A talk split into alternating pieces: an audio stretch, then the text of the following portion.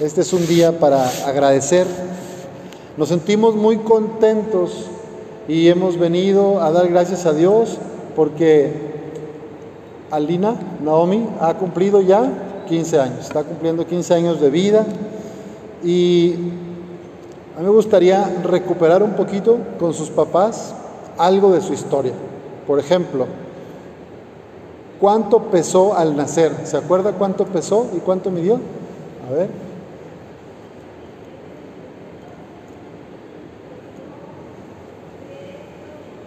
¿57 centímetros y pesó 3,200.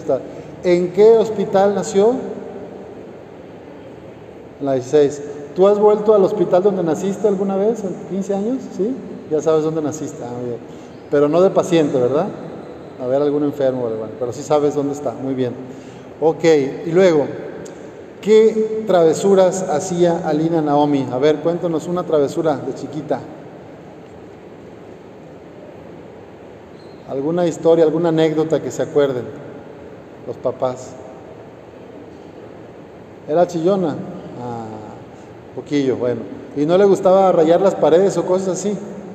No, ella no, ah, no era artista. Comerse la tierra. No, meterse cosas a la boca. Eso sí. Ah, bueno. Bueno. Bueno, tú, Alina, fuiste creciendo y como todos los niños, un día te, estás convirtiendo ya en mujer y como todas las niñas y todos los hombres, pues vas haciéndote adulta. En tu vida ha habido de todo. En la vida no siempre todo es hacia arriba. Tenemos altos y bajos. Y hoy Cristo se hace presente para decirte que tú eres una hija amada de Dios una hija amada de nuestro Padre. Por eso en la lectura de Jeremías leíamos, antes de que te formaras, antes de que tú nacieras, yo ya te conocía, yo ya te amaba. Todas y todos recibimos la vida como un regalo de Dios. La vida es un don de Dios, es un regalo. Y nacemos de los papás, no elegimos a los papás, pero Dios tiene a los papás como los medios para darnos la vida, la existencia. Así que hoy es un día muy bonito para dar gracias por todas las experiencias que has vivido, las alegrías, las tristezas, los éxitos y los fracasos. En toda familia hay dificultades, en toda familia hay problemas y quizá la tuya no sea la excepción. Pero también con los problemas vienen también a veces alegrías, vienen a veces también bonitos eh, encuentros, experiencias. Lo que hay que recordar en este día es que tú siempre estás acompañada por Jesús, aunque a veces no lo sientas. También ustedes, la familia, los papás, Lázaro el pequeño, no olviden nunca, todos los que están aquí presentes, que somos hijos e hijas de Dios y que nos ama incondicionalmente.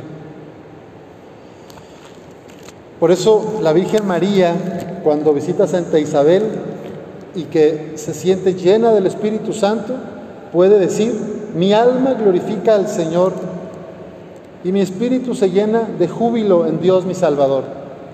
Quien siente la presencia de Dios en, su vida, quien siente el Espíritu Santo en su corazón, va a tener gozo, va a tener alegría, va a sentir júbilo.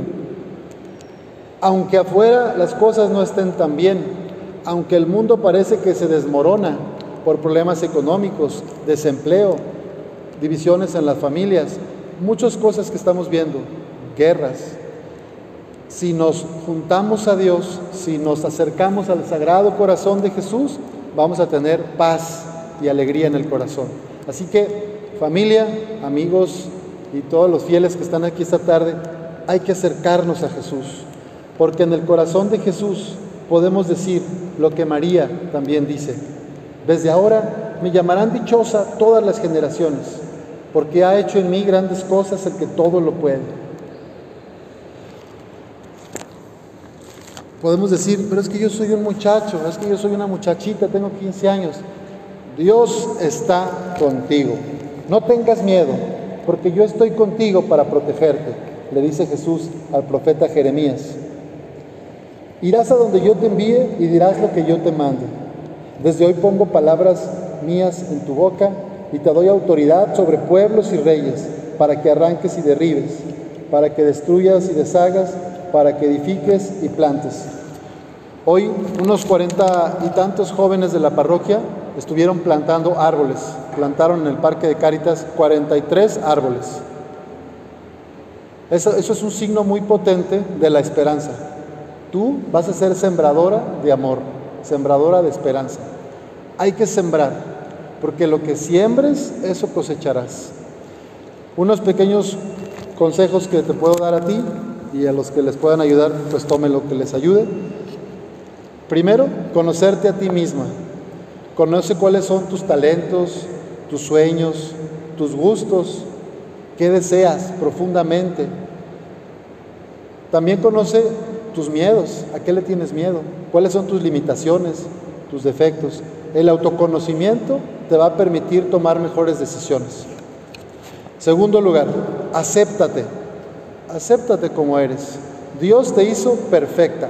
Dios nos hizo perfectos aceptarme con mi personalidad, con mi forma de ser, con el cuerpo que tengo, con los pensamientos, con las capacidades que tengo. Algunos son más buenos para matemáticas, otros son mejor para el español, algunos son buenos para las ciencias, otros son mejores para las artes. Cada quien, ¿verdad? Así como eres, Dios te ama y así te creó. Aceptarnos es importante para ser felices. Amarte a ti misma para poder también amar y aceptar a los demás. Y en tercer lugar, superarte. Me conozco, uno, me acepto, dos, y en tercero, supero, me supero. O sea, no me voy a conformar. Yo quiero luchar por mis ideales. Vive con alegría y lucha por tus sueños. Lucha por eso que quieres para tu vida. Si esperas hacer alguna carrera, busca la mejor universidad para esa carrera. Esfuérzate en tu prepa para tener el mejor promedio. Si te gusta el deporte, practica deportes. Ten amigas y amigos, sal, haz muchas cosas, con el permiso de los papás siempre, ¿verdad? Pero es bueno tener experiencias de amistad, es bueno viajar, es bueno conocer, superarte, no te quedes encerrada, no te dejes atrapar por el miedo, la angustia de la pandemia. Con los cuidados, siempre trata de conocer más personas, más lugares. ¿Y qué es lo que te apasiona? Busca, porque el Espíritu Santo esos deseos que nos pone el corazón son deseos de Dios. Lo que es bueno para los demás y es bueno para ti es de Dios. Lo que solo es bueno para ti, pero no beneficia a los demás, hay que hacer una pregunta, porque a lo mejor es puro egoísmo. Fíjate cuáles son tus sueños. Para saber si mi sueño es para la mayor gloria de Dios, el primer criterio es que también es un beneficio para los demás. Si voy a ser dentista, si voy a ser arquitecto, si voy a ser licenciado en leyes, que esa carrera que elijas sea para el bien de los demás.